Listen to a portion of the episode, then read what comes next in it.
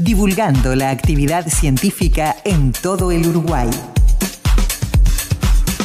Yo le, agradezco mucho que se haya que se haya venido hasta el estudio móvil, estaba trabajando y participando de los paneles, a la colega Valeria Román, de Infobae, de SciDevNet y de unos cuantos medios de comunicación más, todos siempre vinculados con la ciencia. Valeria, gracias, bienvenida. Muchas gracias. Eh, bueno, para mí es un placer estar acá, gracias por la invitación y sí, eh, bueno, llevo unos 25 años de periodismo científico y ahora estoy como periodista freelance de ciencia en varios medios, publicando en varios medios de Argentina, en SAIDEP que es, cubre a nivel mundial y también algunos, eh, el Universal de México o también artículos en Nature o Science que son las revistas de, ciencia en la parte de noticias.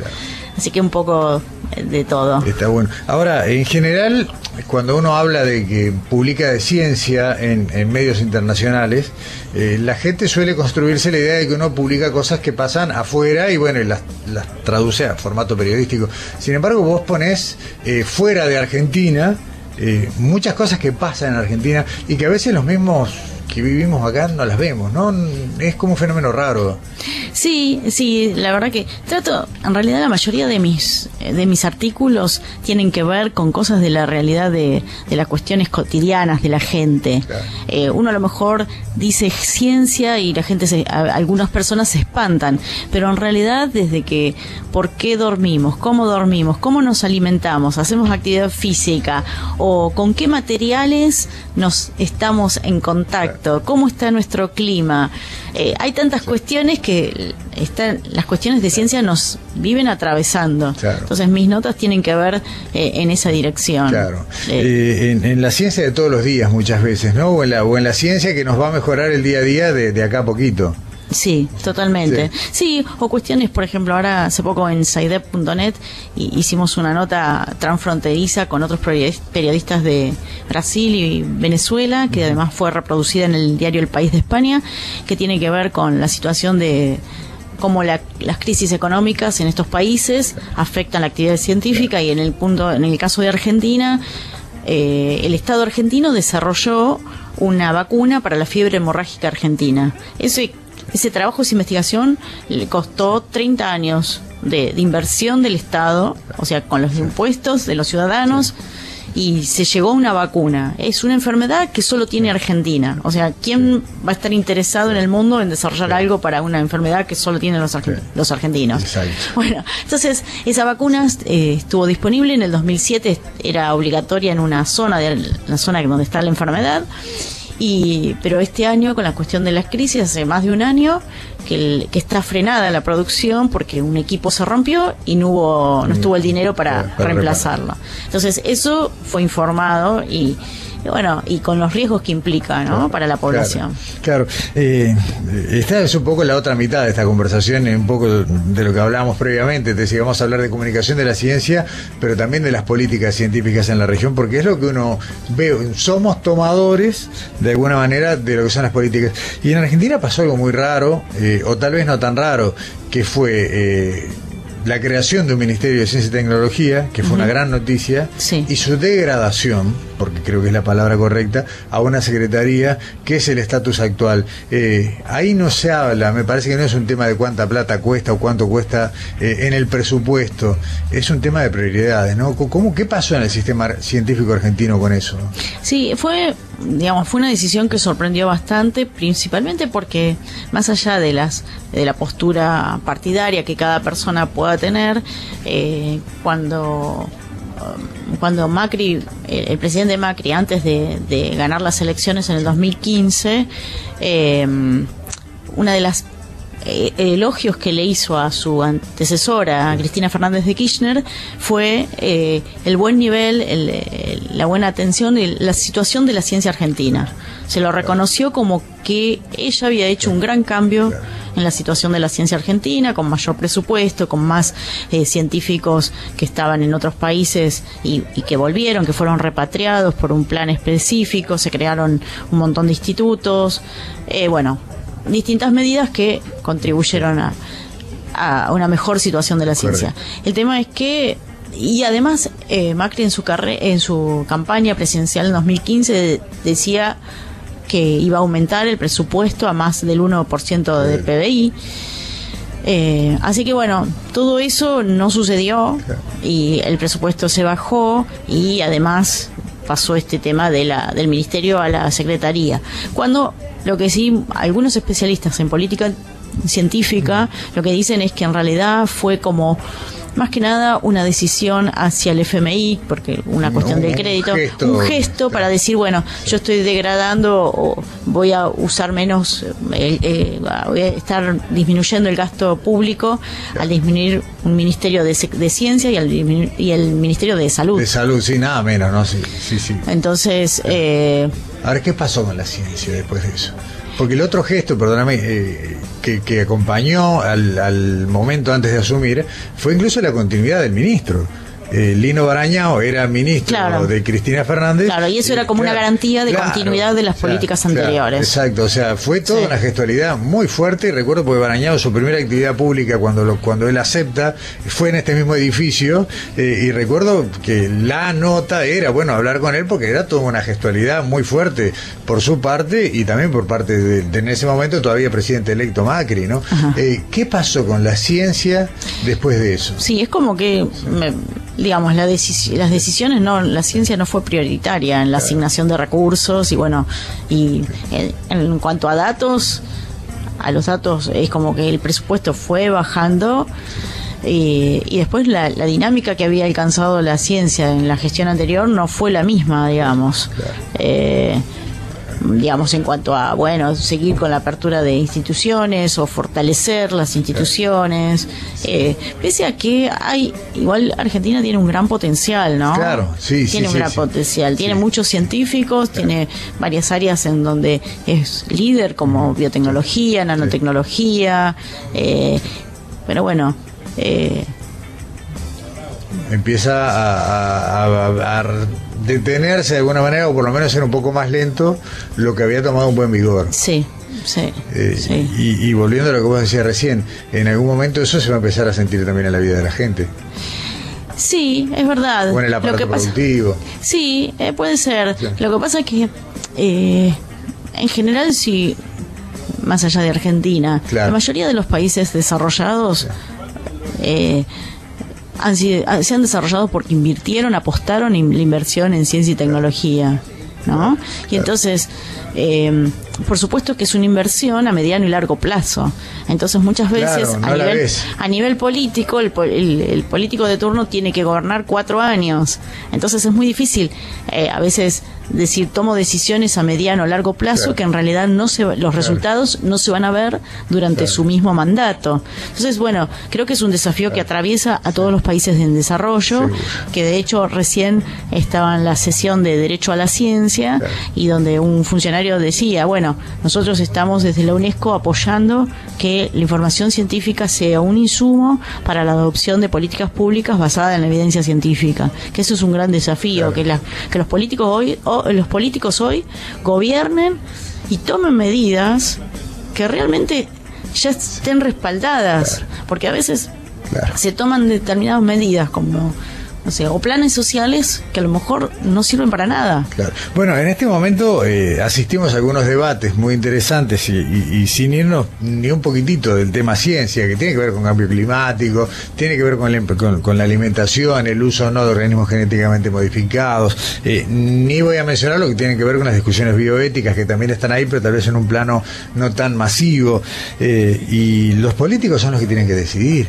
Y a veces uno escucha gente que incluso hasta puede tener hasta representación parlamentaria, mm. ¿no? Decir, bueno, hay que prohibir tal cosa o hay que fomentar tal otra. Estoy pensando en, determinado variedad, por ejemplo, de soja, ¿no? Que es en definitiva uno de los asuntos en discusión.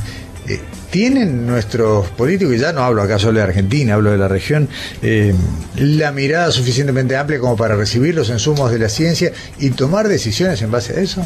Bueno, depende de quién. Hay algunos, por lo menos en Argentina, algunos científicos eh, y, están en contacto con políticos. bueno, de hecho en Argentina el, el que ahora supuestamente el, el que va a asumir como uno de los candidatos a asumir como ministro de Ciencia, porque supuestamente el, futuro, el futuro, el, presidente electo prometió que va a crear de nuevo el Ministerio de Ciencia en Argentina y va, el que lo va a conducir es un científico nanotecnólogo, que a su vez estos años, estos cuatro años o tres años, estuvo como diputado eh, de la Nación. ¿Quién es? Eh, Roberto Salvareza. Mira. Eh, para seguirlo, un nombre para seguirlo con atención. Claro, es el primero, el primer diputado nanotecnólogo. Qué bueno. así que bueno, pero hay, digamos, uno no podría generalizar que todos los políticos no miran lo que hicieron los científicos o lo que están recomendando, pero hay muchos que no. Por ah. ejemplo, en el debate en Argentina sobre el tema de aborto, hay muchos que lo único que piensan en gobernar o en hacer leyes basados en las creencias religiosas. Y eso hoy, siglo XXI. Y a veces ni siquiera en las propias, sino en de quienes entienden que son la mayoría de quienes los van a votar. Claro. Claro. más, indirecto aún. Claro, y ahí, y ahí está el tema de este que, que bueno, hoy se está tratando en este evento, de el derecho a la ciencia, ¿no? Y la verdad que es interesante, porque antes como que uno decía, bueno, información científica que llegue a la sociedad, pero hoy se está tratando de decir, bueno, la ciudadanía también tiene derecho a, la, a una información científica de calidad y, además a participar en la construcción de ese conocimiento. ¿no? Eh, hace unos años hablábamos, y tal vez de manera incipiente de esto que estás comentando, del concepto de popularización de la ciencia, ¿no? O de, o de la generación de culturas científicas. Ahora ya hablamos del derecho a la ciencia. Sí. Y es un pasito más. Sí, totalmente. Está, bueno. Sí. Ahora, em, para usar un derecho tenés que saber en qué consiste. Es verdad, por eso creo que hay un gran desafío para decir, eh, bueno, en qué consiste, que también las autoridades de gestión de ciencia y tecnología también tengan en cuenta esta dimensión de decir, bueno, no solo estamos haciendo ciencia, no solo estamos eh, apoyando, dando subsidios, sino también teniendo como una prioridad la comunicación y el derecho a la ciencia de la ciudadanía, que es distinto, ¿no? Sí, sí, a contarle a la gente qué está pasando en Claro, y qué están haciendo. Y también está el tema de, eh, bueno, los beneficios y los riesgos. Este tema de cuánto se sabe y cuánto no se sabe.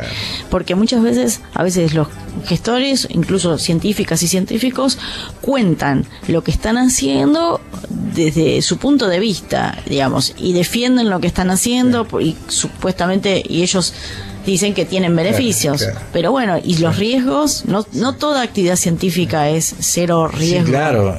Eh, claro. Por eso, en, en este punto, eh, yo, más allá de, que puedo estar cejada porque lo ejerzo, por eso destaco el valor del periodismo científico. Nosotros los periodistas científicos no tenemos el conflicto de interés de decir, bueno, yo estoy defendiendo X tema, nanotecnología, biotecnología, porque la estoy ejerciendo, la estoy desarrollando. No, nosotros la contamos desde afuera y por eso es necesario que haya un periodismo científico independiente y que y que esté fortalecido, que haya medios que le den espacio para la capacitación continua.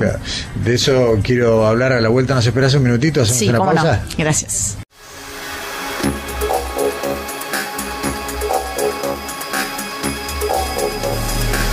Entrevista sobre ciencia. Valeria Romano se está acompañando. Valeria es periodista científica argentina, eh, como decíamos en la introducción, con espacios en varios medios. Y recién llegamos a la tanda, Valeria, hablando de eh, justamente eso, los espacios en los medios. Eh, hoy es muy difícil hablar de medios masivos con espacios consolidados, que vos sepas que en cada edición vas a encontrar cuanto menos un segmento específico para ciencia, sobre todo para ciencia local, porque ahí después entramos en otra discusión, ¿no? El que te dice yo hago ciencia y te muestra el iPhone.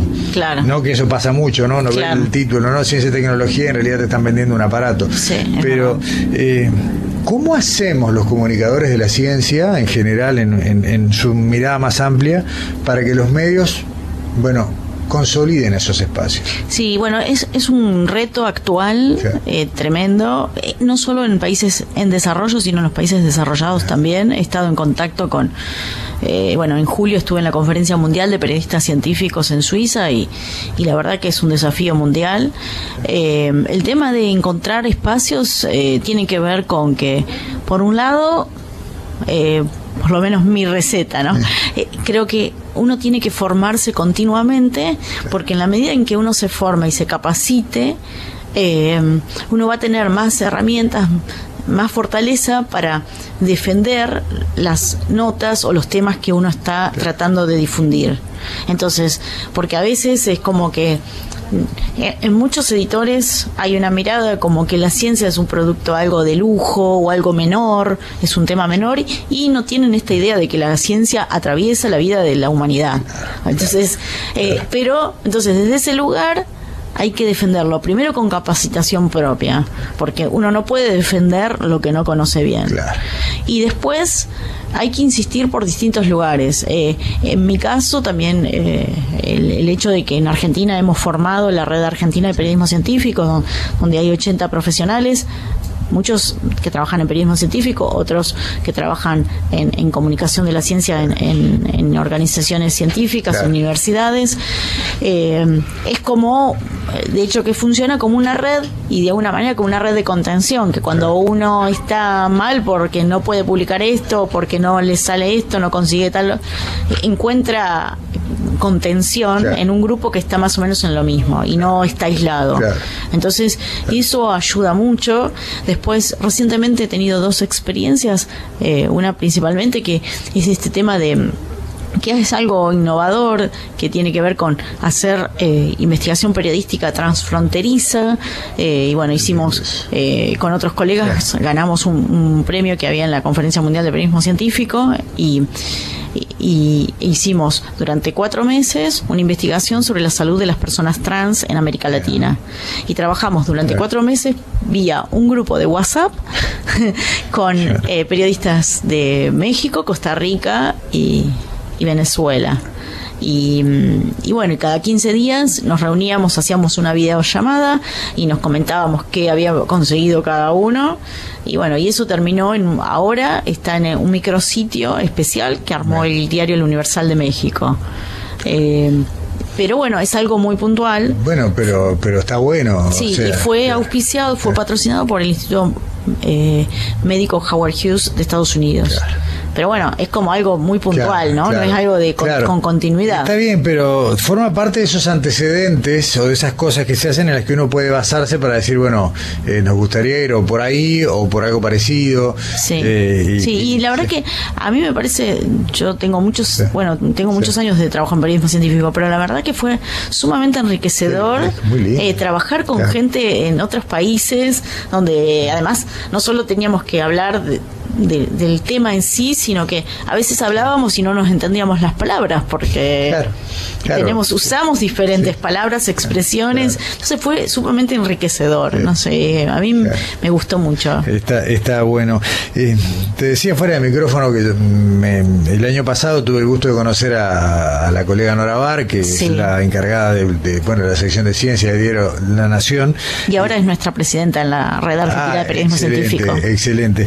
Eh, y, y ella, bueno, no era ajena, a pesar de que tal vez sea uno de los nombres más conocidos por fue, digamos, en el ambiente general, eh, no estaba ajena a esto, ¿no? Las reducciones, ahora tú me decías, bueno, que, que, el, que ha vuelto a tener un poquito más de espacio en el diario, o sea, pero es como que las noticias de ciencia le interesan más a la gente que a los editores, eso es una cosa un poco rara.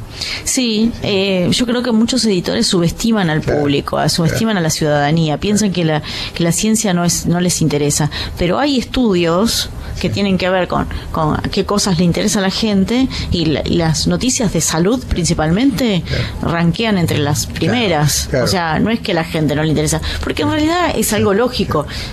A la gente le interesa su propio cuerpo, su propia vida. O sea, Si, si, hay algo que te va a informar sobre qué cosas te pueden beneficiar y qué cosas te pueden dañar, bueno, Pero bienvenido sea. Hay que empezar a hacer alianzas, ¿no? Porque uno, bueno, hace periodismo científico y tal vez haya otros colegas que hacen algo muy cercano muy limítrofe, pero que es periodismo de salud.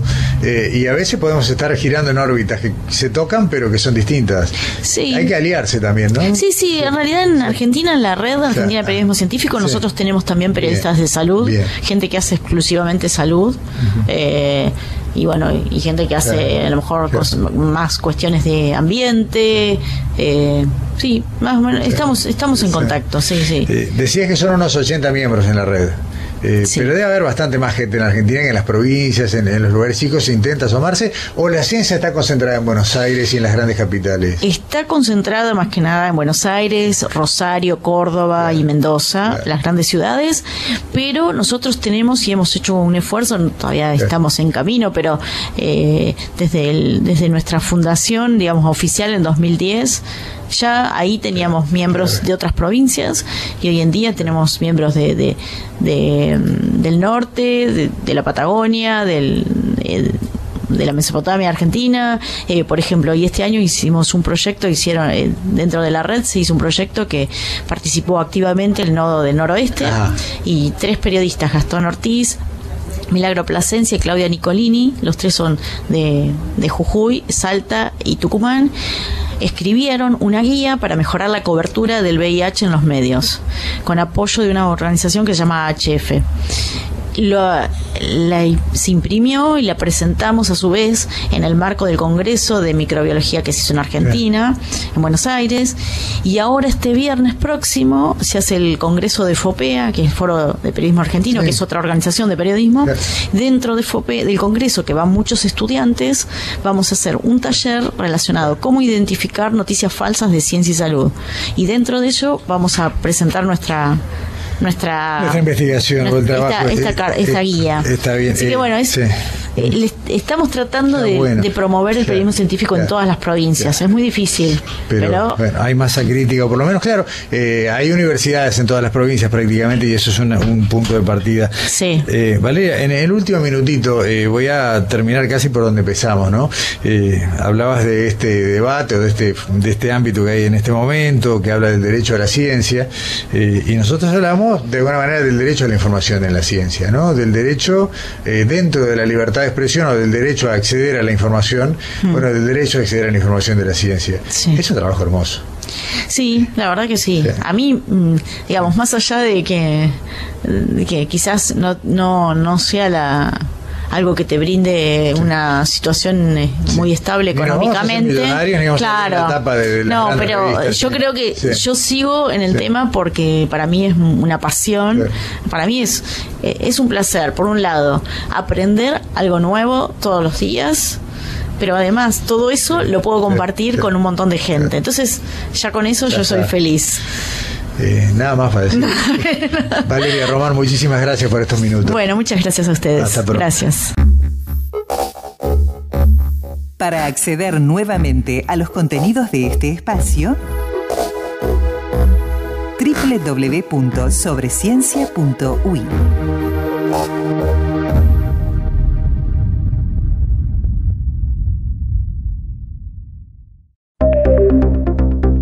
Vico Uruguay auspicia y hace posible que Sobre Ciencia esté presente en todo el mundo a través de su plataforma de podcast. Este episodio llega a ustedes a través de Vico, al vanguardia y al servicio de la ciencia. www.vico.com.uy